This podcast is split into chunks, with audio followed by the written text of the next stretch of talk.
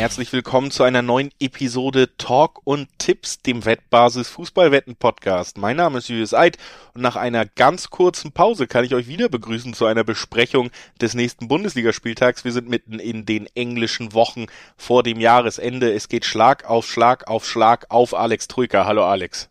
Hallo Julius. Ähm, Schlag auf Schlag, ich muss gucken, ich weiß gar nicht, welcher Spieltag ist, so schnell geht das wieder. Ne? Donnerstag haben wir zuletzt gesprochen miteinander. Jetzt ist Montag, äh, morgen, schön 10 Uhr in aller Frische sind wir hier. Aber wir sind heiß, denn der 16. Spieltag steht an. Und schon am Dienstag um 18.30 Uhr geht's los mit Stuttgart-Bayern. Also wir haben hier einiges zu besprechen. Atemlos sind wir, Julius. Atemlos durch die englischen Wochen es ist, ja, es geht, also es ist wirklich im Moment ja einfach krass. Ich weiß, ich weiß, wie englische Wochen funktionieren, äh, unsere meisten Hörer wohl auch, dass es da schnell geht. Aber ich finde es trotzdem immer wieder beeindruckend, wenn du auf den Spielplan guckst und wirklich dann auch nochmal verstehst, so, okay, Sonntagabend letztes Spiel, Dienstag, Nachmittagabend nächstes Spiel, Donnerstag dann letztes Spiel oder Mittwoch letztes Spiel, Freitag nächstes Spiel, also immer nur ein Tag Pause wirklich dazwischen.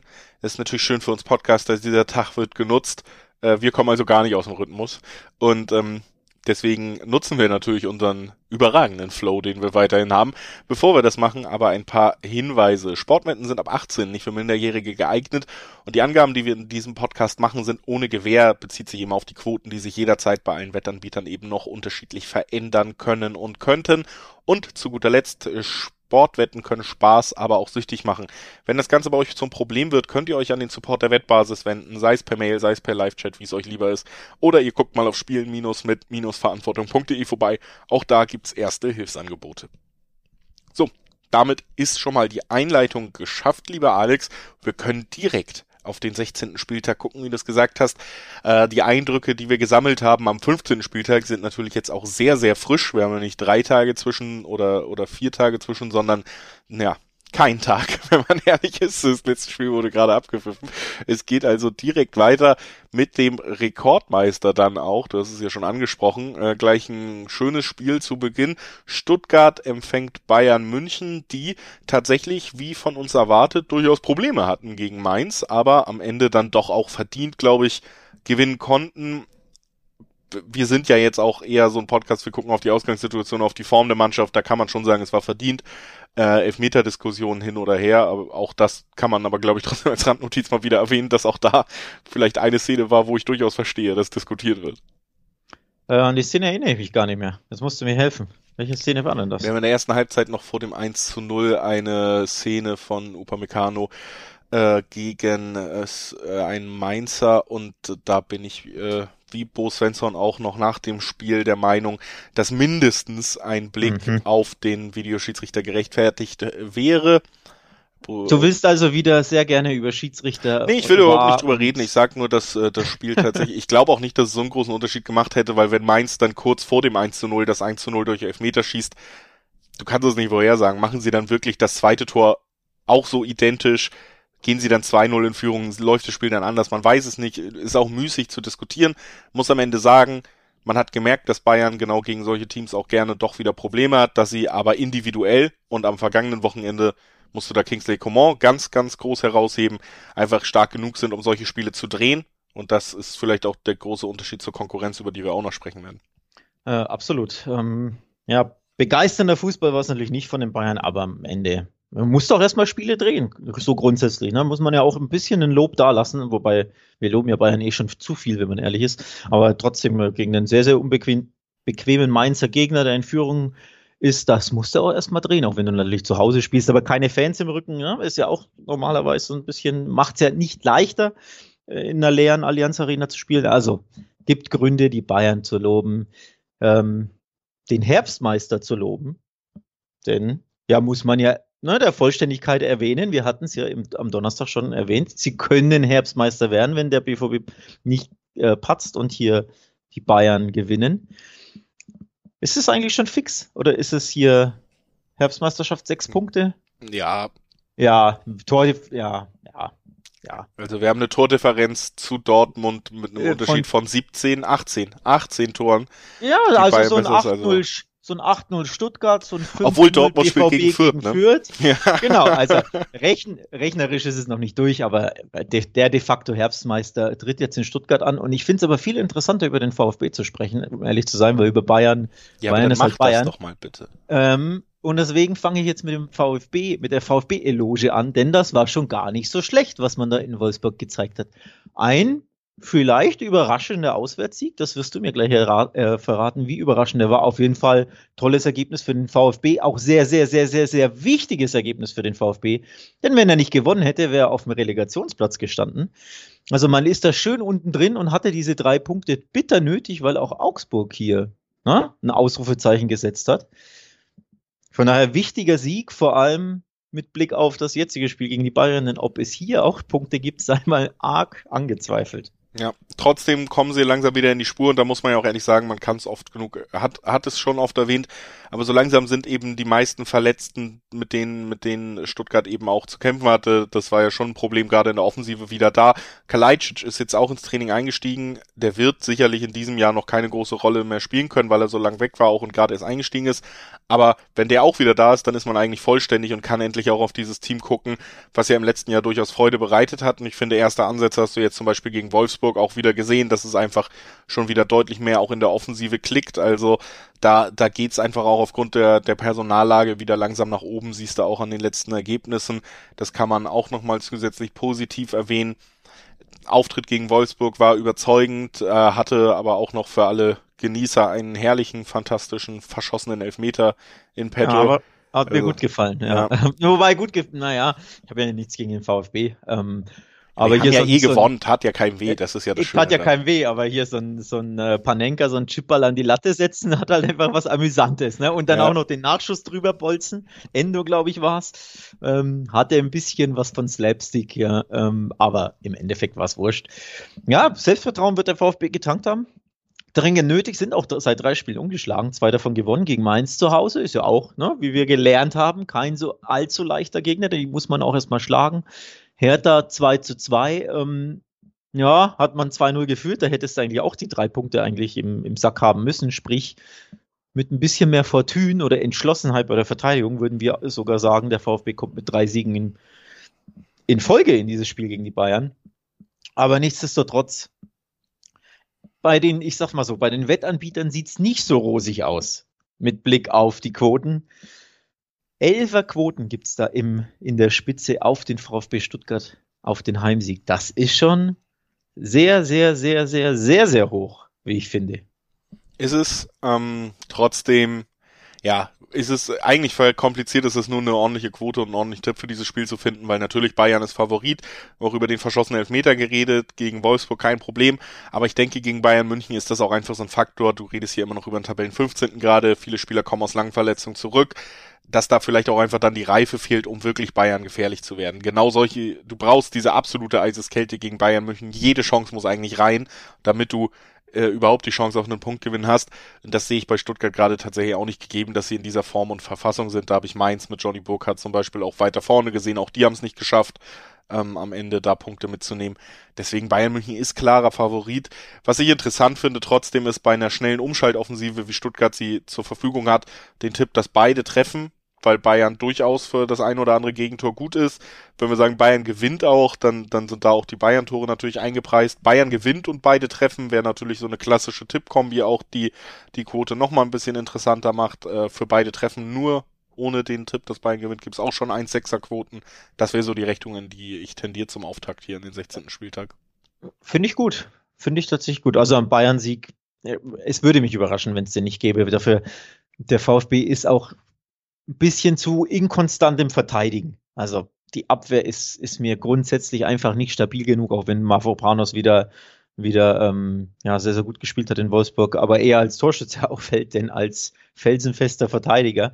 Ehrlich zu sein, auch wenn es natürlich ein zu Null gab, aber hinten ist, ist der VfB, selbst wenn man ihn mit sehr viel Wohlwollen etwas zutrauen möchte, einfach immer zu wackelig. Das zeigen auch die letzten Ergebnisse gegen die Bayern. Es gab unter anderem äh, ein 0-3 meine ich, nee, ein 1-3 zuletzt im letzten Spiel, ein 0-3 im vorletzten Spiel ähm, in der Mercedes-Benz Arena, ähm, ein 1-3, also es gibt schon immer gerne das ein oder andere Gegentor zu Hause. Deswegen, ich glaube, die Defensive wird den, wird den Bayern nicht standhalten können, weil der VfB sich nicht, nicht wohlfühlt in der Defensive im Verteidigen. Also da wird Bayern wieder viel Platz haben.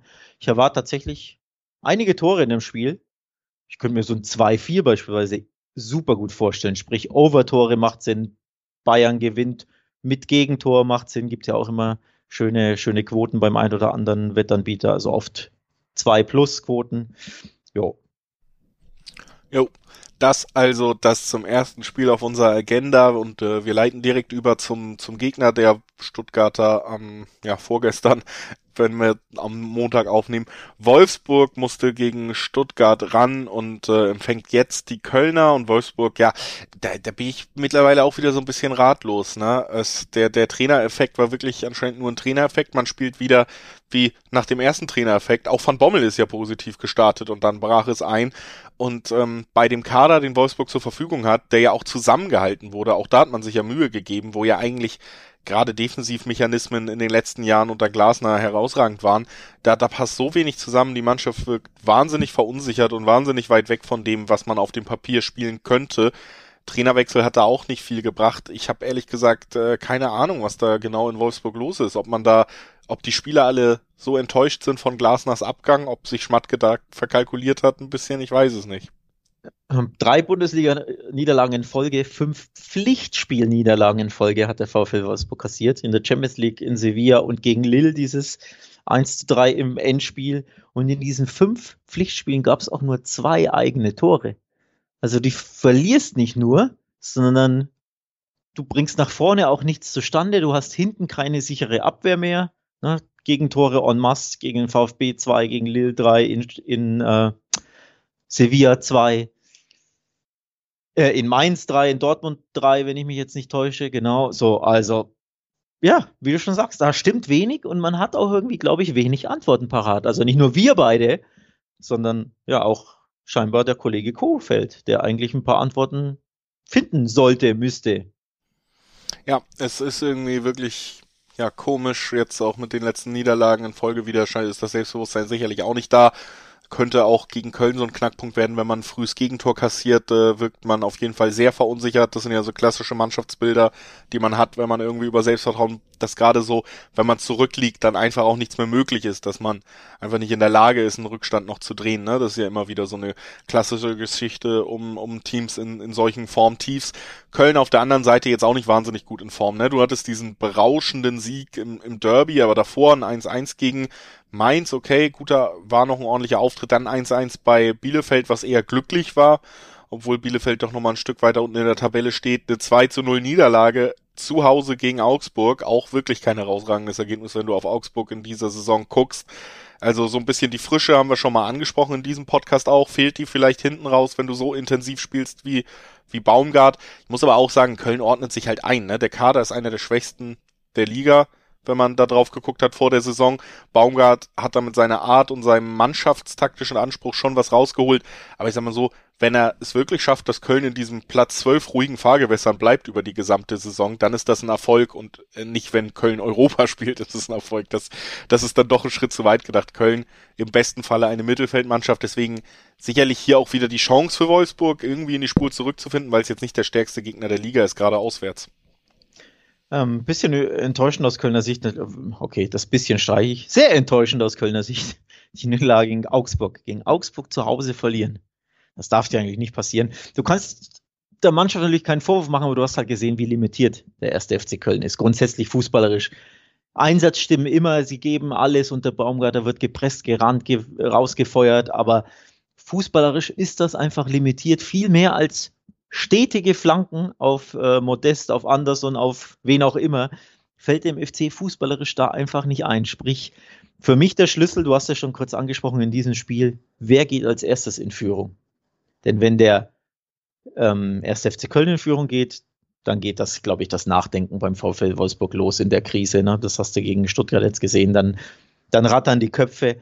Aber wenn Wolfsburg zuerst in Führung geht, fällt dann dem FC was ein, denn der VfL Wolfsburg wird sich dann auch denken, so, wir haben jetzt unsere Führung, wir machen jetzt mal ein bisschen hinten dicht und versuchen irgendwie das 1 zu 0 ähm, zu konservieren und dann, glaube ich, fällt dem ersten FC Köln sehr wenig ein.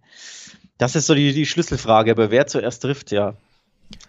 Ja. Schwer zu sagen, ne? Aber bei so einem Spielverlauf tatsächlich ja vielleicht mal interessant auf die beide Teams treffen Nein. Also eben einer hat ja, knapp genau. die Nase vorne, da bist du ja bei Quoten über zwei. Das Darauf wäre natürlich ich, ein sehr interessanter Tipp. Ansonsten wollte ich hinleiten, Herr Eid. Sehr schön gelesen. Ja. Ansonsten nicht so attraktiv vielleicht von den Quoten her, aber so unter 3,5 gibt noch 1,4er, 1,5er Quoten. Also, dass wir hier kein Torfestival sehen, wenn eine Mannschaft gar nichts beisteuern könnte, eventuell. Kann ich mir auch gut vorstellen. Ich bin da generell bei dir, auch was den Spielverlauf angeht. Ähm, auch Wolfsburg, ja, wird eben nicht unbedingt mit der Selbstsicherheit auftreten, dass man da dann Köln schnell vom Platz fegt ich könnte mir dieses Abwarten, Kofeld kündigt das ja auch an selber, ne, dass er sagt so, okay, was wir jetzt machen müssen, ist wirklich zu den Grundlagen zurückkehren. Und die Grundlagen im Fußball sind ja immer das Verteidigen. Wenn du dann Köln hast, die, denen nicht viel einfällt, bei Wolfsburg ja zumindest nominell eine stark besetzte Innenverteidigung hast mit großgewachsenen Innenverteidigern.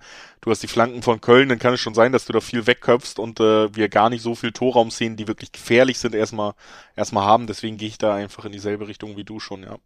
Ja, vor allem die Zweierquote ist halt einfach interessant, ne? Für die eine Mannschaft, die einfach in der Krise jetzt steckt und die andere Mannschaft, die fußballerisch ja ein bisschen limitiert ist, auswärts spielt, klar. Ähm, der FC wird auch versuchen, viel über, über Umschaltspiel zu kommen, aber Wolfsburg wird jetzt auch nicht ins, ins offene Messer laufen. Also es wird, glaube ich, ein nicht so schön anzuschauendes Fußballspiel und am Ende ergebnistechnisch finde ich schwer im Dreiweg. Also ganz kurz, um das nur anzusprechen, die Quoten sind natürlich ziemlich interessant. Eine Zweierquote auf Wolfsburg, eine 350er, 360er Quote auf den ersten FC Köln. Das ist lukrativ, aber es ist sehr, sehr schwer zu tippen.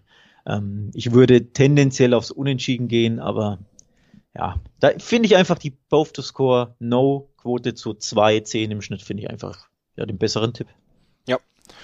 Gehe ich mit und äh, leite schnell über, um äh, weiter voranzuschreiten zum nächsten Spiel. Mainz gegen ja die neue Macht in der Bundesliga, Taifun Korkuts Hertha in der Siegerspur. So. Ähm, ja, wie, wie hoch gewinnt Hertha? Ja, wie hoch? Übrigens hier, du hattest 0-0 Bielefeld getippt. Kannst dich erinnern, im letzten äh, Podcast am Donnerstag. Ich habe mich dafür beeinflussen lassen in meinem Kick-Tipp-Tipp von deiner Expertise Tippe 0-0. Obwohl ich ja im Podcast eher gesagt habe, boah, so ein, so ein knapper Sieg äh, Hertha kann ich mir gut vorstellen. Jetzt gewinnt die Hertha. Was heißt das, Julius? Ich sollte ja, wir haben immer, tatsächlich nicht immer von dir beeinflussen lassen. Man muss ehrlich sagen, dass 70, ich würde schon sagen, 70 Minuten des Spiels waren eher so wie erwartet. Der, ja, absolut. Der Start des Spiels war ganz ansehnlich von Hertha so. Also da hast du schon gesehen, okay, sie haben ein bisschen mehr Lust Offensivfußball oder dann muss man auch ehrlich sagen, mehr individuelle Klasse als einfach die Bielefelder, ne? Um das zu machen. Das war ein ordentlicher Start verflachte aber doch wieder relativ schnell. Bielefeld dann einfach, ja, mit der Art, wie sie versuchen, defensiv die, die anderen Mannschaften eben auch dann eher auf ihr Niveau runterzuziehen. Das hat bei der Hertha schon geklappt. Aber am Ende gewinnt die Hertha hier eben auch verdient, das muss man schon sagen. Ich fand es jetzt keinen berauschenden Auftritt, wie gesagt, über, über weite Teile des Spiels war es doch wieder relativ statisch. Aber was man schon sagen muss, ist, du siehst so ein paar Abläufe, die jetzt unter Dardai auch irgendwie nicht vorstellbar waren. Ne? Also, dass ein Belfodil und ein Jovetic bei, bei Treffern einfach in ähnlichen Positionen sich ähnlich in Szene setzen gegenseitig. Ähm, das Zusammenspiel das, war super, schon in Stuttgart. Ja, also und das, das sind neue, ja auch das neue Traumduo der Bundesliga so ein bisschen. Und es ist ja auch, du siehst diese Abläufe, ne? Du siehst, dass der Trainer denen da was mitgegeben hat. Und das ist ja, ähm, also wenn sich das immer wiederholt. Und das ist ja, was wir bei Dardai auch zu Recht immer massiv kritisiert haben, dass du, sobald du den Ball hattest, halt nie das Gefühl hattest, dass da überhaupt wirklich was einstudiert ist. Und äh, da hat Stutt äh, Stuttgart, äh, da hat Hertha schon, schon einen kleinen Schritt nach vorne gemacht, auf jeden Fall.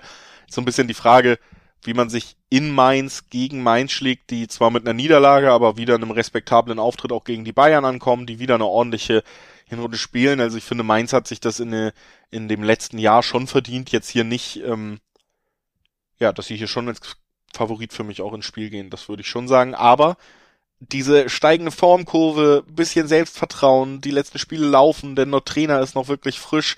Das ist halt so, das sind Faktoren, die das dann eben schnell in Richtung Hertha drehen können, doch, ne? in Richtung Hertha, sprich Hertha-Tipp als kleiner Geheimtipp des Kollegen Eid. Ja, tatsächlich einfach, weil ich die Quote natürlich sehr äh, spannend finde mit 4-6 auf dem Hertha-Sieg, nachdem man jetzt sagen muss, ähm, ja, defensiv den Gegner nerven konnten sie ja eigentlich schon vorher, wenn du da offensiv ein, zwei gute Aktionen hast gegen einen Gegner, der dann doch vielleicht auch irgendwann müde ist nach nach der englischen Woche in München irgendwie bis zur 90. noch versucht, einen Punkt wenigstens mitzunehmen, dann trotzdem gescheitert. Also ich kann mir schon vorstellen, dass die Hertha hier jetzt nicht komplett chancenlos sein wird und dass wir hier kein 3-0 Mainz sehen, nur weil die in dem letzten Jahr ein bisschen besser unterwegs waren, so.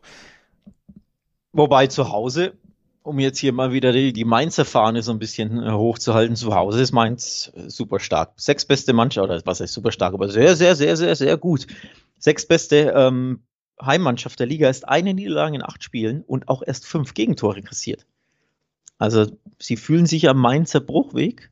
So hieß das früher das Stadion, ich weiß gar nicht, wie es jetzt heißt. Da fühlen sie sich einfach wohler, da, da, da sind durchaus zu sehr guten Leistungen imstande. Das, ähm, glaube ich, spiegelt sich natürlich stark in den Quoten wieder. Das ist so der Hauptgrund, warum es, glaube ich zumindest, warum es nur, eine, nur in Anführungszeichen eine 1,80 auf Mainz gibt. Ähm, ich finde die Quote zu niedrig, um sie anzuspielen, um ehrlich zu sein. Also selbst ja, wenn du berechtigt nicht so sicher ist, ne? Es ist eher so eine oh, zu Hause Mainz 2-5, ja, die nehme ich mit so ungefähr, aber. Genau, wenn die, wenn die äh, zwei vorne wären, würde ich sagen, boah, da, da hast du dieses, diesen Value-Gedanken, wo du denkst, okay, schwer, recht schwer zu tippendes Spiel, weil die andere Mannschaft jetzt nach dem Trainerwechsel gut drauf ist, aber die Heimmannschaft ist zu Hause stark, dann kriegst du noch eine Zweierquote, komm, dann, dann gehe ich da drauf. Aber die 1,80 ist mir dafür einfach, um ehrlich zu sein, zu niedrig. Plus, ja, der Trainerwechseleffekt ist ja im vollen Gange, ist zu sehen. Nach 0-2 in Stuttgart musst du auch erstmal zurückkommen, 2 zu 2 spielen. Ähm, das ist ja, richtig gut aus härter Sicht, was da scheinbar in den Anfangstagen ähm, der Kollege Korkut da hinzaubert. Deswegen sage ich mal unentschieden. Ich gehe aufs Remis, weil ich so ein bisschen das Pendel auspendeln lasse, weil die Mainzer heimstark sind. Ähm, härter Sieg fände ich dann schon auch krass, um ehrlich zu sein. In Mainz gewinnen ist, ist brutal schwer. Ist ja erst eine Mannschaft gelungen. Deswegen gehe ich aufs Remis. Ich glaube, das wird ein schmuckes, hart umkämpftes Unentschieden. Ich glaube aber ein Unentschieden, wo beide treffen. Äh, und deswegen ist mein Tipp auch beide treffen. Das gibt nämlich auch bis zu Quoten von 1,9. Interessanterweise sind die Quoten quasi gleich bei beide Teams treffen ja und nein. Ich glaube ja, die Heimmannschaft Mainz Gefällt wird in der Lage sein, ein Tor zu erzielen und ich glaube doch auch die, die neu gefundene äh, die neu gefundenen Abläufe bei Hertha in der Offensive werden doch auch wieder klicken an diesem Spieltag, zumindestens einmal. Und ähm, deswegen meinte beide Teams treffen, auch mit 1,8er, 1,9er Quoten, finde ich tatsächlich recht spannend sogar kriegt man auch gar nicht so oft äh, auf, in der Bundesliga auf beide Teams treffen. Da sind wir normalerweise bei 1-6. Selbst bei den Bayern übrigens, Stuttgart, Bayern trifft, sind wir ja nur bei 1-6. Beide treffen hier, ist es 1-9 und ich glaube, das kann man ganz gut nachnehmen, weil Hertha eben auch ganz gut in Form ist. Gefällt mir. Dankeschön.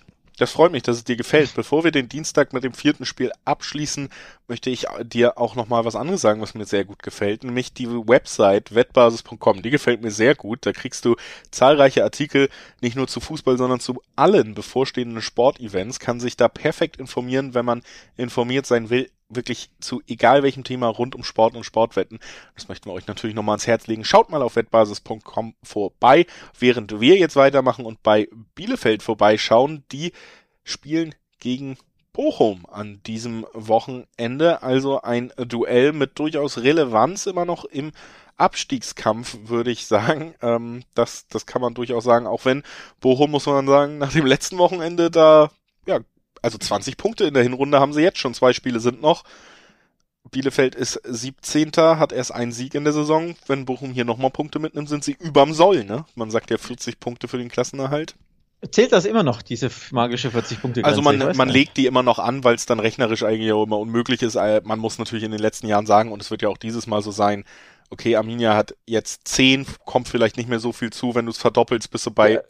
26 reichen für den Klassenerhalt und für ja, wirst du auch trotz Sieg rausrechnen müssen, was die, Fürth holt die, holt die 40 noch. 39, leider steigen sie mit 39 ab, alle die 40 haben, sind sehr froh.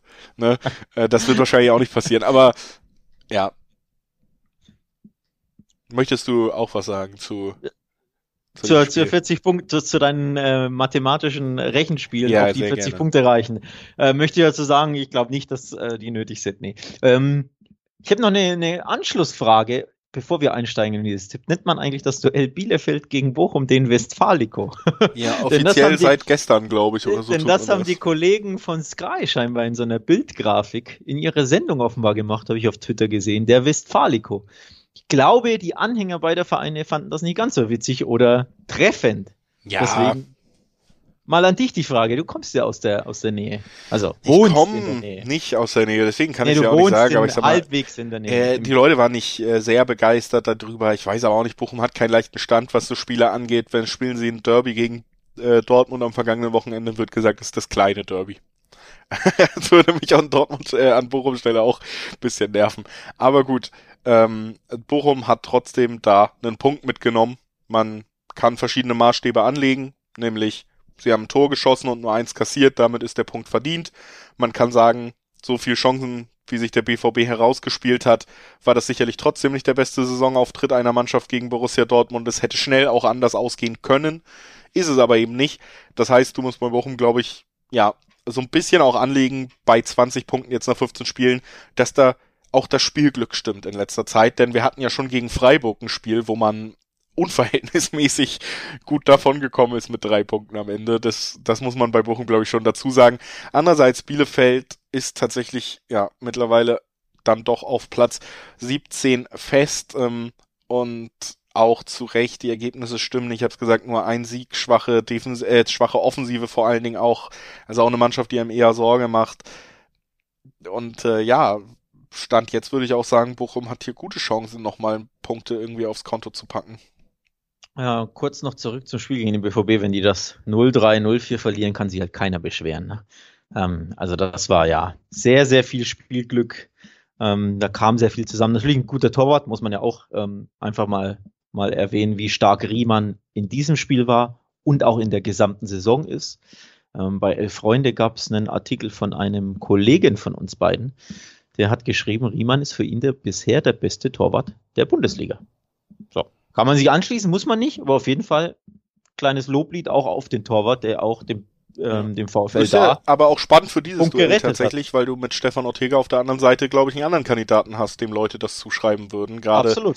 Es sind Absolut. aber natürlich auch beide bei Vereinen, wo man sich des häufigeren vielleicht auszeichnen kann, ja, aber sie tun's. Und äh, ich glaube, es gibt keinen genau. Zweifel, dass Stefan Ortega auch zu den besten Torhütern der Bundesliga gehört, auch schon in der letzten Saison. Äh, ich glaube, all in all, wenn wir das mal mit reinnehmen, gerade auch die Torhüter so als Aufhänger für meinen Tipp, kann man da auch einfach konstatieren, dass ich auch hier nicht mit wahnsinnig vielen Toren rechne, ehrlich gesagt. Auch darauf wollte ich wieder charmant hinleiten, charmant und galant hinreiten, denn wenn du sagst, wow, du hast zwei der vielleicht besten fünf, besten drei Torhüter der Saison der Bundesliga, die sich gegenüberstehen, zwei Mannschaften, die nicht unbedingt für viele Tore bekannt sind, vor allem die Bielefelder ja nicht, und dann bekommst du auf beide Treffen Nein eine Zweierquote. Da kann man ja drüber nachdenken, ob der Kollege Riemann oder ob der Kollege Ortega oder vielleicht sogar beide ihren Kasten sauber halten in dem Spiel. Auf jeden Fall. Also selbst 0-0 würde mich jetzt nicht komplett verwundern. 1-0 ähm, wir haben dann auch natürlich ähnliche Möglichkeiten, wenn wir einfach sagen under 2-5, also es fallen höchstens zwei Tore. Da wären 1,8er bis 1,9er Quoten möglich, also ähnliches Segment, was die Quoten angeht, wie beide treffen Nein. Und das sind auch so meine beiden Go-To-Tipps hier. Ich sehe auch, ja, was Dreiweg angeht, fast am ehesten Chancen auf ein Remis, weil Bielefeld eben zu Hause ist, dass sie doch irgendwie den Punkt zumindest halten.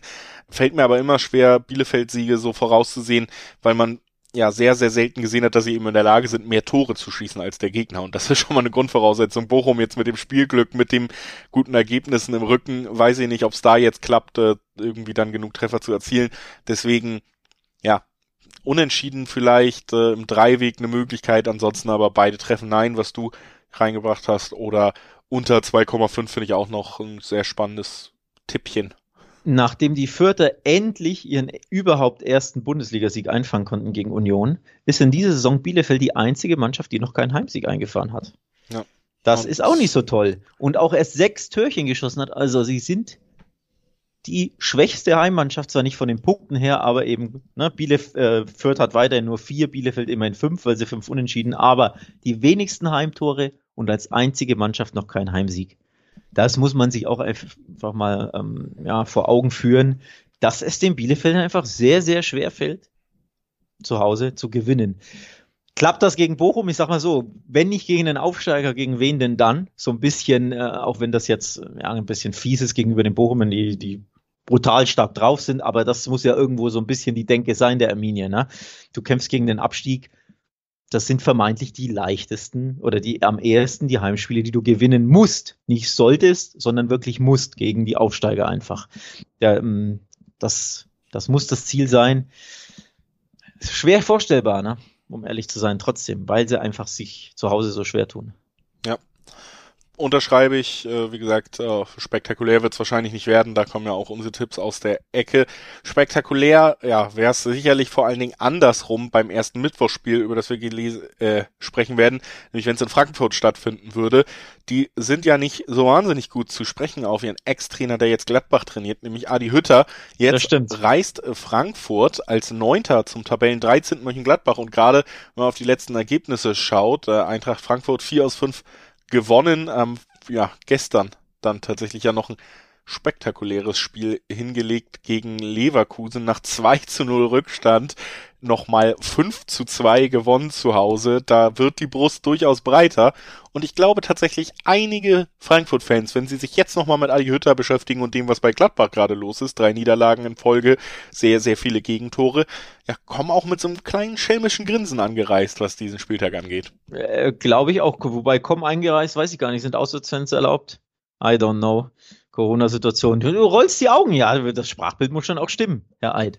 Ja. Du reist doch mit deiner Mannschaft an als Fan. Geistig, so. emotional. Geistig, emotional. Na gut. Ähm, ja, also auf jeden Fall, ich glaube, das äh, sorgt schon ein bisschen für Genugtuung bei dem einen oder anderen, anderen Frankfurter Fan, da gebe ich dir recht. Ähm, um zum Spiel zu kommen, ich hau jetzt einfach einen raus. Ist die Eintracht aus Frankfurt eigentlich Favorit in dem Spiel, ohne dass sie Favorit ist? Ja, ähm, ich, die Eintracht hat halt prinzipiell das, und gerade das haben sie am letzten Spieltag eben auch nochmal ähm, bewiesen, dass sie ja durchaus das Potenzial haben, offensiv auch mal äh, ein kleines Feuer zu entfachen. Und Gladbach hat bewiesen, dass sie in den letzten Wochen absolut dazu bereit sind, komplett einzubrechen, wenn das der Gegner kann. Ne? Also gerade was die, es geht ja nicht nur darum, dass du gerade wieder drei Niederlagen in Folge eingefahren hast, dass du sowieso auch vor diesen drei Niederlagen ja nicht herausragend dastandst, mittlerweile nach 15 Spieltagen nur auf Platz 13 steht. Es geht ja auch um äh, die Art, dass du einfach 4-1, 6-0, 4-1 verlierst. Also Wahnsinn. Ähm, dass du einfach nicht in der Lage bist, da ohne vier Gegentore oder mehr quasi vom Platz zu gehen. Und ähm, das sind natürlich auch horrende Statistiken, die dazu kommen. Gerade auch, weil man jetzt sagen muss, weder Köln noch Gladbach, okay, Leipzig vielleicht noch eine andere Geschichte mit dem neuen Trainer, sind jetzt, also Freiburg und Köln haben zusammen zehn Tore gegen Gladbach geschossen. Das sind jetzt beides keine Teams, die normalerweise durch diese Ergebnisse auffallen. Leipzig schon eher, die haben auch vier Tore jetzt geschossen. Frankfurt kann das auch im Notfall, ne? Und jetzt mit, mit guter Form und ganz ehrlich, auch wenn Herr Glasner ein sehr netter Kerl zu sei, sei und sehr ruhiger Kerl zu sein scheint, die Leute, die doch in der Mannschaft sind, die haben sich ja auch nicht nur fröhlich darüber geäußert, dass Adi Hütter gesagt hat, Gladbach ist das größere Projekt, wir gehen weg. Ich glaube auch, dass da von Spielerseite durchaus Motivation da ist, äh, nochmal nachzutreten. Ne? Also man wird das ja schon irgendwie kanalisieren, auch die Emotionen rund um das Spiel. Wenn die Frankfurter dieses Spiel gewinnen, könnten sie ganz, ganz stark dazu beitragen, dass Herr Hütter seinen Job verliert in Gladbach. Denn ich glaube, es muss ja jetzt nicht äh, zwingend direkt nach diesem Spiel sein, aber Mittwoch Frankfurt, danach Hoffenheim am Samstag, dann ist erstmal Winterpause, Winterpäuschen ähm, bis zum 7.1. Da hat man Zeit in Gladbach, so ein bisschen unterm Weihnachtsbaum nachzudenken, Revue passieren zu lassen, was ist denn da so passiert in der Hinrunde? Und wenn sie jetzt gegen Frankfurt verlieren und dann bei Hoffenheim am Samstag, die ja richtig stark drauf sind, dann fürchte ich, könnte die Ära Hütter bei Gladbach schon zu Ende gehen und dann hätte Frankfurt einfach ja, einen großen Teil dazu beigetragen, wenn sie jetzt gewinnen. Warum habe ich vorhin so äh, doppeldeutig gefragt, ist Frankfurt Favorit, ohne Favorit zu sein? Weil es drei 70er Quoten auf den Eintracht-Sieg gibt und nur, in Anführungszeichen, äh, Zweierquoten im Schnitt auf den Gladbach-Sieg. Also favorisiert bei den Wettanbietern ist die Borussia aus Mönchengladbach. Außenseiter ist die Eintracht aus Frankfurt. Aber aktuelle Form lässt mich zum Schluss kommen. Für mich eher Frankfurt leicht favorisiert. Und weil ich die Quoten so gut finde, tippe ich einfach mal mutig auf den SGE Auswärtssieg. Ja, und ich bin äh, zumindest der, der nachliefert. Man muss auch gar nicht so mutig sein, um zumindest eine ordentliche Quote mitzunehmen. Nämlich die doppelte Chance ist tatsächlich sogar noch attraktiv.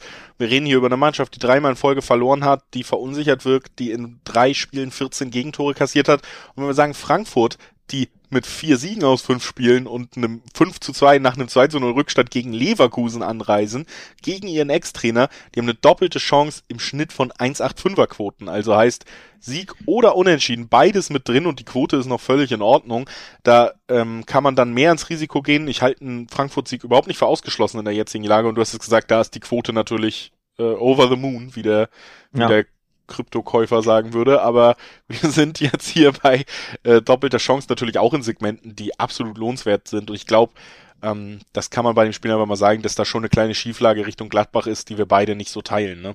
Ähm, ja, vor allem, es sind ja auch äh, Early Days, also wir nehmen ja Montagmorgen auf. Das Spiel ist erst Mittwoch um 18.30 Uhr, sprich, ich glaube, am Mittwoch werden sich die Quoten schon noch ein bisschen nach oben korrigieren bei den Gladbachern. Vor allem dann, wenn jetzt viele vielleicht auch aufgrund meines Tipps auf die Frankfurter setzen, dann steigen natürlich die, die Gladbacher Quoten ähm, traditionell ein bisschen. Also ich denke, die werden dann schon, ähm, aktuell ist 1,99 hier ähm, in meinem Tool der, äh, die Durchschnittsquote. Ich glaube, die geht dann schon auf weiß ich nicht, 2,10 hoch, 2,15 vielleicht, äh, irgendwie sowas. Also die wird sich noch ein bisschen nach oben korrigieren. Nichtsdestotrotz finde ich diese Frankfurter Quote einfach lukrativ. Das heißt nicht, dass ich unbedingt zu 1000 Prozent vom Frankfurter Sieg ausgehe. Es ist ja nach wie vor ne, schwer zu tippendes Spiel zwischen zweier Mittelfeldmannschaften. Und man weiß ja in der Bundesliga, da kann immer alles passieren.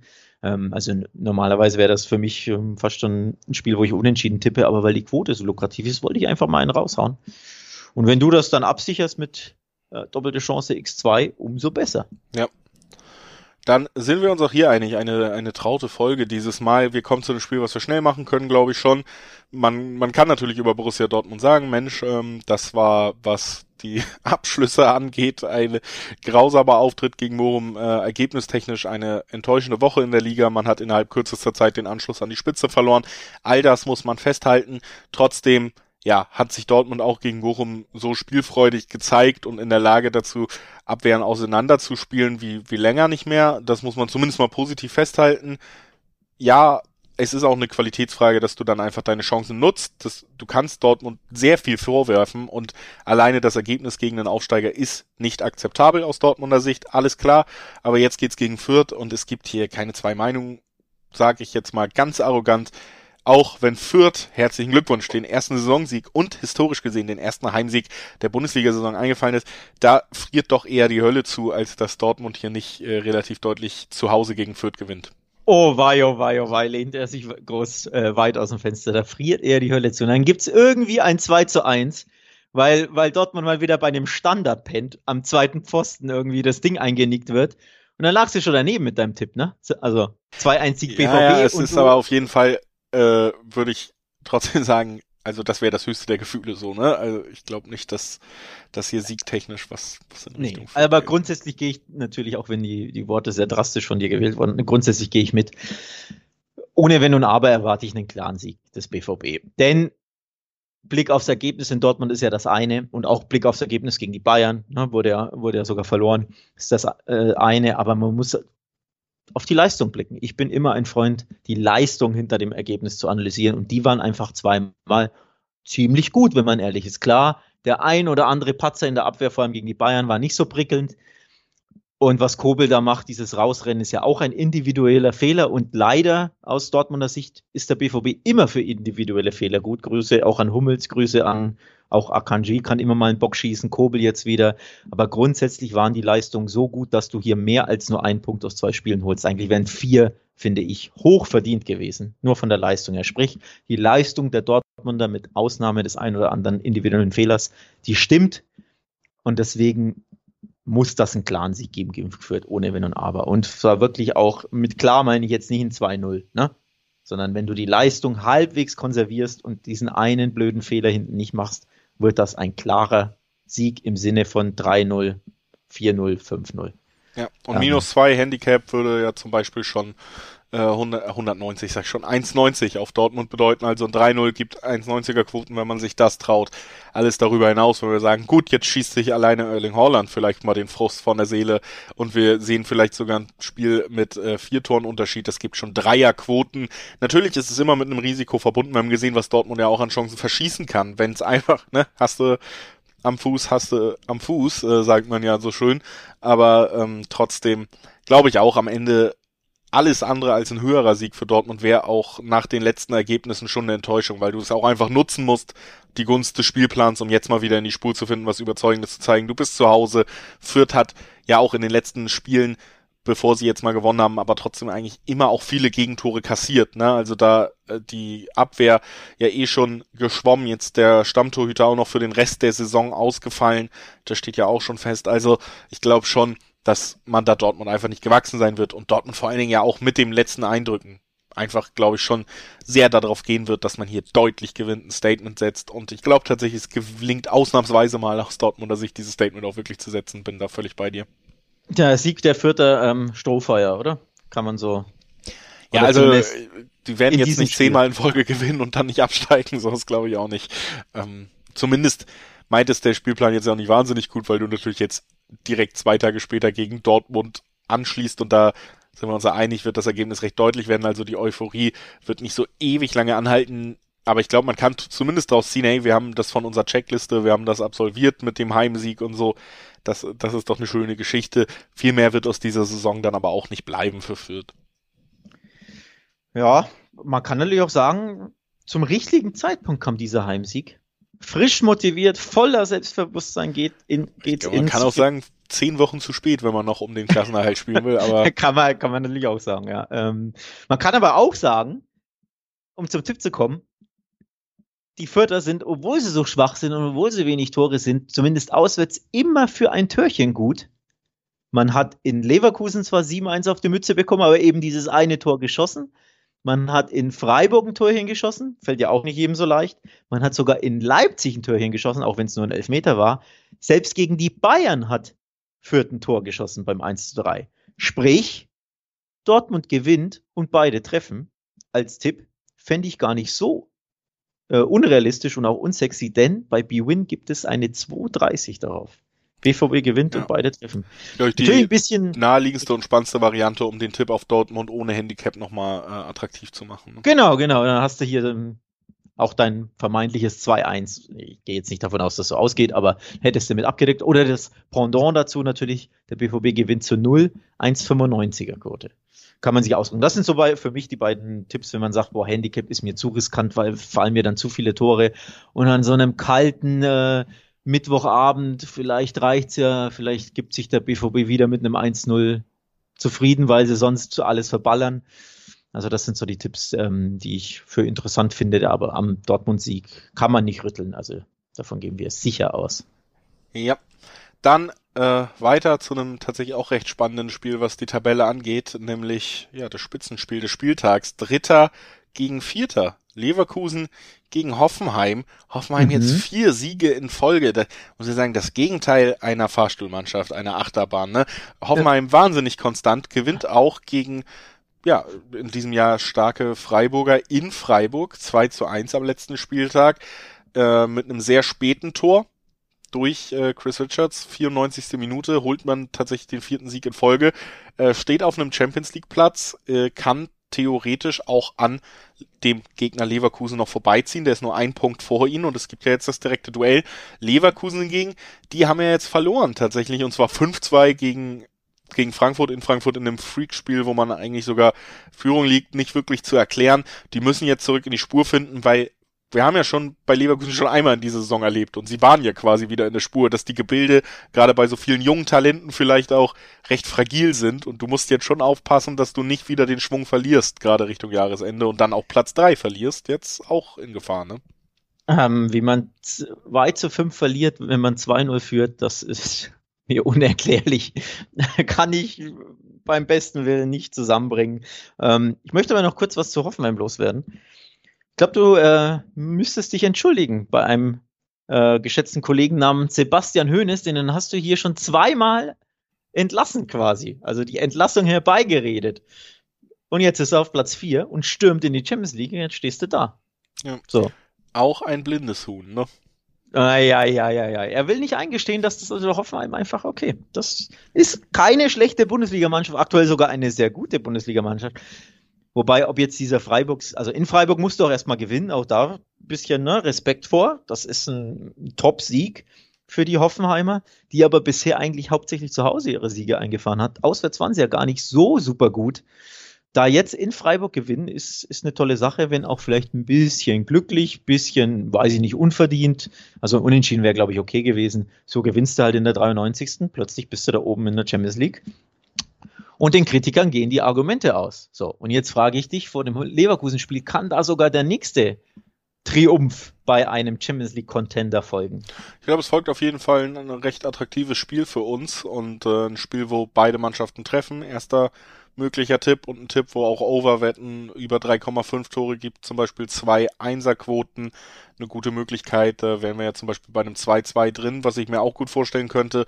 Also ich sehe beide Mannschaften, eben weil, weil Hoffenheim mit der Form kommt und ja auch in der Lage ist, auch Mannschaften wie Leipzig oder so haben sie ja schon besiegt, also dass sie so Kaliber Leverkusen irgendwie können. Leverkusen muss man auch so ein bisschen, hat man immer noch diese Zweifel, ja, sind sie wirklich in der Lage, dann immer das Potenzial komplett abzurufen, wenn sie unter Druck sind. Deswegen sehe ich hier durchaus Chancen für Hoffenheim auch Punkte mitzunehmen, ob es wirklich dann zu einem Sieg reicht oder ob auch Leverkusen war ja zuletzt nicht schlecht drauf. Ne? Du hast jetzt diesen Ausrutscher auswärts äh, bei bei Frankfurt gehabt, ähm, aber ansonsten waren sie ja auch in den letzten Spielen wieder dreimal in Folge siegreich, genauso wie die TSG. Deswegen ich erwarte offensiv relativ viel, deswegen Overwette vielleicht mit das Interessanteste, aber beim Dreiweg bin ich mir so ein bisschen unsicher, weil weil für mich nicht hundertprozentig vorhersehbar ist, ob Leverkusen gefestigt genug ist. Auf der anderen Seite kann Hoffenheim natürlich genauso gut auch für eine, für eine Offensive wie Leverkusen an einem schlechten Tag genug anbieten. Deswegen lieber viele Tore tippen, als äh, wer hier am Ende die Punkte mitnimmt. Ähm, ich finde sogar die Kombi daraus ähm, interessant. Also beide treffen und es fallen mehr als 2,5 Tore. Ähm, dann hast du die witzigsten Ergebnisse kannst du dabei haben. Also natürlich äh, ein schnödes 2 zu 1, egal in welche Richtung. 2 zu 2, 3 zu 2, 3 zu 3, 2 zu 2, alles dabei. Ähm, und ich glaube, es geht in die Richtung. Also ähm, ja, es ist schwer zu tippen, wer hier gewinnt. Es würde mich kein Stück überraschen, wenn Hoffenheim tatsächlich der nächste Coup gelingt.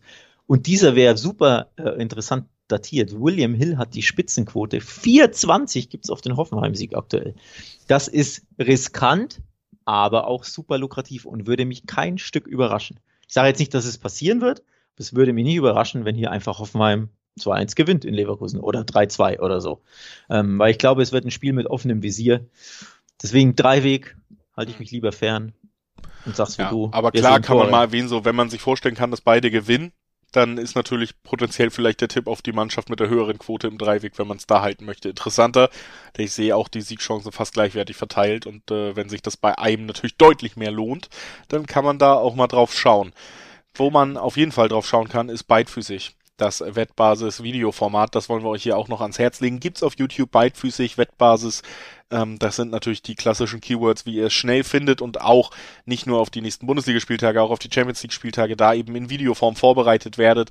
Das wollen wir euch auch noch ans Herz legen. Reicht euch der Podcast nicht? Dann gibt's auch noch ein Videoformat von der Wettbasis. Beidfüßig heißt das Ganze und beidfüßig springen wir in die letzten beiden Spiele, die wir noch zu besprechen haben. Das erste in dieser Aufzählung ist äh, das Duell zwischen Union Berlin und Freiburg. Und ich meine, auch wenn Union Berlin viel Lob erfahren hat bei uns schon, muss man jetzt auch mal festhalten, dass man die Mannschaft ist, die den Fürtern den ersten Sieg liefert, ist natürlich eine relativ schlechte Nachricht vor einem Spiel gegen Freiburg, die aber auch irgendwie den Faden verloren zu haben scheinen. Ja, ähm, ich will jetzt nicht von Krisenduell reden, das wäre too much, das wäre wär zu viel des Guten, aber ja, so beschwingt gehen beide nicht in dieses Spiel. So viel äh, kann man schon verraten. Ich weiß gar nicht, wer unglücklicher ist. Union, dass sie in Fürth verlieren, das musst du erstmal schaffen. Das ist ja noch nie in einer Mannschaft gelungen im, im Oberhaus. Oder die Freiburger, die dann in der, was war es, 93. zu Hause gegen Hoffenheim da den K.O. kassieren.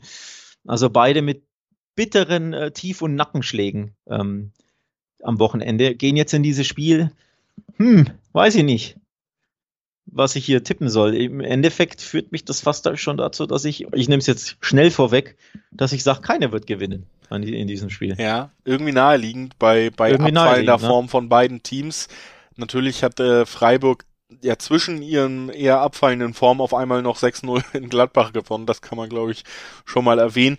Union Berlin ähm, natürlich jetzt auch, würde ich mal sagen, sollte in neun von zehn Fällen gegen Fürth gewinnen, so wie die Saison bis jetzt verlaufen ist. Aber das spricht natürlich jetzt auch nicht unbedingt dafür, dass man Ende des Jahres mit Conference League, wo man dann auch noch ausscheidet, Negativerlebnis, jetzt natürlich sehr viele englische Wochen, ungewohnt für den Kader, der trotzdem recht breit ist.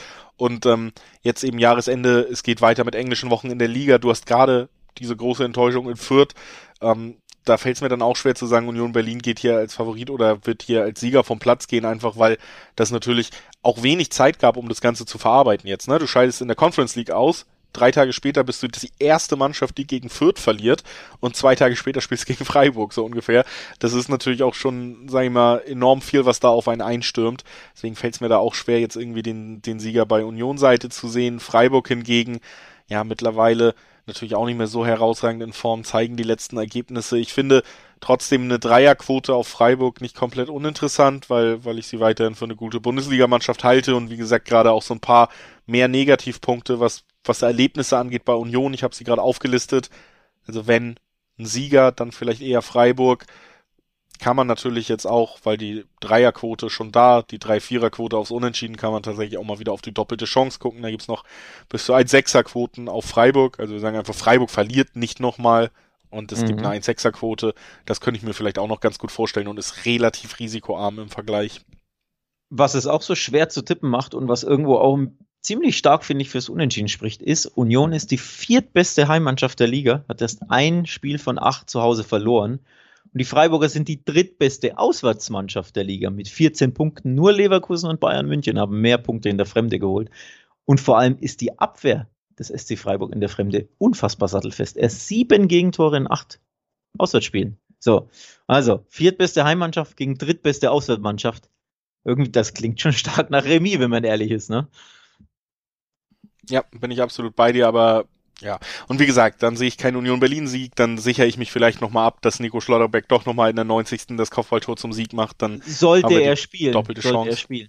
Wurde äh, verletzt, schrägstrich angeschlagen, ausgewechselt gegen Hoffenheim. Ist Wackelkandidat. Ähm, deswegen. Ja. Obwohl ich mir vorstellen kann, dass man jetzt gerade die Wackelkandidaten doch nochmal irgendwie auf die Zähne beißen, weil ja bald Winterpause ist. Äh, heiße ich nicht gut, aber ist ja oft der Fall, dass man sich dann nochmal bis ah. zur Spielpause durchbeißt. Aber ja. Aber ob es reicht, wenn du zwei Tage später oder was drei Tage später schon spielst, sei mal hingestellt. Also da nochmal drauf blicken, ne? das wäre so ein Grund, dass man sagt, die Abwehr der ähm, Freiburger ist vielleicht nicht ganz so sattelfest und dann gibt's halt ein 1 zu 1 und damit können wahrscheinlich alle gut leben, wenn man ehrlich ist. Ähm, ist ja auch ein spannendes Verfolgerduell, ne? auch tabellarisch. Haben wir ja noch gar nicht erwähnt. Fünfter gegen Sechster. Also da ist schon tabellarische Brisanz schon auch dabei. Ähm, es spricht einfach super viel für mich fürs Remis. Also 1-1, 0-0. Ja, und Remis Wobei plus eher 1 -1. kleine Absicherung wäre dann eben die doppelte Chance, kann man, kann man sich natürlich auch angucken. Lohnt sich bei den Freiburgern, also X2, 1X, lohnt sich nicht so stark, aber das, ähm, ja, so die Ausgangssituation. Und jetzt zum letzten Spiel des 16. Spieltags. Augsburg gegen Leipzig. Hier wären sicherlich nicht alle mit einem 1 zu 1 zufrieden. Der Hausherr wär's, da bin ich mir ziemlich sicher. Aber die Gäste die haben jetzt einen neuen Trainer, Domenico Tedesco. Der hat 4 zu 1 Einstand gegen Gladbach am Ende feiern können, auch wenn zwei Tore davon recht spät noch fielen. Ich glaube, beide in der Nachspielzeit. Also das 3-1 und das 4-1 fielen in der Nachspielzeit. Trotzdem erfolgreicher Einstieg von Tedesco. Und es ist ja ganz klar ausformuliert. Leipzig hat immer noch das Ziel Champions League Plätze. Leipzig ist bis jetzt mit der Saisonleistung nicht zufrieden und man erwartet, dass man sehr schnell in die Spur findet. Dazu gehört ein Pflichtsieg in Augsburg. So, Punkt. Ohne Wenn und Aber. Ich habe eine neue, eine neue Roller, Rollercoaster-Mannschaft entdeckt für uns. Nachdem wir uns ja verabschieden mussten von, von den Hoffenheimern aktuell, ist unsere neue Rollercoaster-Mannschaft der FC Augsburg. Denn es gab ein 4-1 gegen Stuttgart, ein 0-1 in Wolfsburg, dann wurden die Bayern 2-1 geschlagen, dann gab es einen Unentschieden bei der Hertha, dann eine Niederlage gegen Bochum zu Hause und dann gewinnen sie in Köln. Also aktuell kannst du die Augsburger nicht tippen. So. Ja. Oder anders gesehen, wenn wir in dieser Folge bleiben, folgt schon mal auf keinen Fall ein Sieg und eher eine Niederlage. Denn die Ergebnisse wechseln sich ja immer schön ab. Da sind wir wieder beim Augsburger. Ich glaube auch, äh, es spricht natürlich sehr, sehr viel für den Leipzig-Sieg. Ne? Du, wenn du in Spur kommst, du hast gesehen, wozu diese Mannschaft auch generell fähig ist in teilweise sehr attraktiven Champions League-Auftritten, wo Mannschaften mit, die doch vielleicht noch ein leicht anderes Kaliber als der FC Augsburg sind, ohne despektierlich sein zu wollen, da schon ordentlich zu kämpfen hat mit den Leipzigern. Du hast jetzt einen neuen Trainer, der zumindest was das Ergebnis angeht, ja auch positiv aufgenommen wurde, ganz eindeutig. Und ich glaube auch die Spieler selber, die jetzt schon ein paar Jahre doch bei Leipzig sind oder auch mit dem ja, die zu Leipzig gewechselt sind, die sind nicht zu dem Verein gewechselt, um nächstes Jahr es vielleicht in die Conference League zu schaffen. Das heißt, der Wille auf allen Ebenen ist da, jetzt direkt und so schnell wie möglich in Richtung der Champions League Plätze zu kommen. Und ich sehe auch die Qualität da gegenüber Augsburg. Das Einzige, was vielleicht so ein bisschen für Augsburg in die Waagschale zu werfen ist, ist eben dieser Sieg über Bayern, ne? Dass sie der Drachentöter waren schon einmal in dieser Saison. Ähm, das, das ist das Einzige, glaube ich, was man so ein bisschen für den Gastgeber in die Waagschale werfen kann. Ja, und dass sie zu Hause schon gut dagegen halten können, so grundsätzlich. Ne? Also nicht nur, nicht nur ähm, jetzt hier im, im Vakuum das Spiel gegen die Bayern, sondern grundsätzlich drei Heimsiege. So schlecht ist das nicht äh, in, in sieben. Mannschaften, die warten nach wie vor auf ihren ersten Heimsieg. Ne? So, also als Abstiegskandidat jetzt wohlgemerkt. Ne? Wenn du Ambitionen hast, ist das natürlich nicht so prickelnd, aber als Abstiegskandidat sind drei aus sieben Heimspiele Gewinn so schlecht ja nicht. So, ähm, gibt schlimmere ähm, ähm, Bilanzen. Von daher, ich glaube, das kann schon unbequem werden grundsätzlich oder könnte äh, unbequem werden für die Leipziger. Man kann natürlich aber auch fragen, wird das ein Handicap-Sieg? Ja, ich Denn finde sogar im, im Dreiweg sind wir ja sogar schon bei okayen, zumindest Kommiventenquoten, einfach 1,5 auf, auf Leipzig. Äh, ich gehe ganz ehrlich, ähm, ja, mein Tipp ist auf jeden Fall, dass Leipzig das hier gewinnt. Äh, einfach auch aufgrund des Trainerwechsels. Wenn wir jetzt die Situation hätten, dass wir gerade noch irgendwie Jesse Marsch Job auf der Kippe, das letzte Spiel gegen Gladbach waren 2 zu 2, dann würde ich anders tippen eventuell. Aber wie gesagt, ich glaube, dieser Aufwärtstrend, der kommt jetzt. Ich glaube, man trägt der Qualität Rechnung und man findet wieder in die Spur. Und dazu gehört eben dieser Sieg gegen Augsburg. Und aufgrund des Trainerwechsels, aufgrund dieser Disku äh, Situation, in der Leipzig jetzt ist, sehe ich den auch. Das heißt, man könnte natürlich sogar im Dreiweg sagen, die 1,5er Quote reicht mir. Handicap hast du angesprochen. Da kommt man natürlich dann relativ schnell in sehr attraktive Quoten. Normaler Handicap-Tipp auf Leipzig, 2 Zweier Quoten, 2 Dreier Quoten. Das ist es halt. Ähm, dann 2-0 in Augsburg gewinnen und tschüss. Ein, genau, ein schnödes 2 zu 0 in Augsburg bringt mir eine 220. Das ist ja der Gedanke. Auch wenn ich natürlich weiß und selbst gesagt habe, es ist sehr unbequem in Augsburg und die können, die Bayern haben sie geschlagen, die können zu Hause, ich glaube, Stuttgart 4-1 besiegt. Also die können es dir zu Hause sehr schwer machen, aber ein schnödes 2 zu 0. Und du schießt halt das 1-0 in der, weiß ich nicht, 60 und das 2-0 per Konter in der 88. So. Und dazwischen ist vielleicht wenig Fußball, du tust dich schwer, aber am Ende steht ein Arbeitssieg 2-0 fertig aus und ich nehme eine 2-20 mit. Das ist halt so mein Gedankengang. Ich finde die Quote nicht schlecht. Also natürlich ein bisschen Risiko dabei, aber ganz ehrlich, ein Kunku, Silva und wie sie alle heißen, warum sollen die nicht zwei Tore in Augsburg oh, schießen? Silva hat auch einen schönen, äh, schön verschossen. Also nicht Elfmeter, aber ein 100 Ja, ja, ne? Tor. Vor allem, man müsste ihn fragen, warum chippt er denn? Das Tor ist leer. Warum, warum, warum chippt er denn? Ja, Wollte oh. er ihn rein? Panenkan aus, was waren es? 20 Metern. Ich weiß gar nicht, wie weit es weg war vom Tor, aber. Also, ja. Tor an die Latte geschossen. Ja, muss ihn wirklich nur noch reinpassen. Aber ja, ja. trotzdem vier Tore erzielt. Ne? Also ich habe Bock auf dieses, auf diesen Handicap-Sieg zu gehen. Nicht, weil ich jetzt so überzeugt bin davon, sondern 2-0. Schnödes 2-0. Oder 3-1 von mir aus. Also die Firepower hat Leipzig grundsätzlich. Ich glaube, Tedesco setzt da ein bisschen, bisschen äh, was frei. Und die Augsburger so gut sie sind. Aber ja, das, der Rollercoaster muss ja weitergehen und auf den Sieg in, in Köln folgt dann mal die, die Niederlage gegen Leipzig. So. Ja, attraktiver Tipp. Auf jeden Fall im Bereich des möglichen Leipzig-Siegs sehe ich auch als wahrscheinlichste Variante, dass sie dann eben mit mehr als einem Torunterschied gewinnen. Warum nicht? Du hast es auch gesagt, die Klasse, die Firepower ist da. Deshalb kann ich das durchaus nachvollziehen. Ansonsten aber, wie gesagt, auch nochmal der Hinweis, dass auch im Dreiweg mit der 1,5er Quote auf Leipzig für die nicht so risikofreudigen sicherlich dann auch da die Möglichkeit besteht, einfach diesen Tipp mitzunehmen. Und ähm, dann machen wir jetzt weiter mit dem nächsten Spiel dabei. Ach nee, wir sind am Ende angekommen, aber ja, nicht für lange, denn wir gucken jetzt morgen und übermorgen schön Bundesliga. Und am, also wir nehmen am Montag auf, um nochmal die zeitliche Einordnung genau zu machen. Und am Donnerstagmorgen treffen wir uns wieder, Alex, besprechen die letzten zwei Tage und gucken auf die nächsten drei Tage voraus. Denn englische Woche heißt ja nicht nur in der Woche wird gespielt, sondern auch an den Wochenenden weiterhin. Und das bedeutet, ja, 17. Spieltag folgt auf dem Fuße. Wir müssen uns nur ganz kurz trennen von euch, liebe Zuhörer und Zuhörerinnen, und natürlich voneinander. Wir freuen uns drauf, uns dann am Donnerstag direkt wieder zu hören und hoffen, ihr schaltet wieder zahlreich ein und bleibt gesund bis dahin. Bis dann. Tschüss. Ciao, ciao.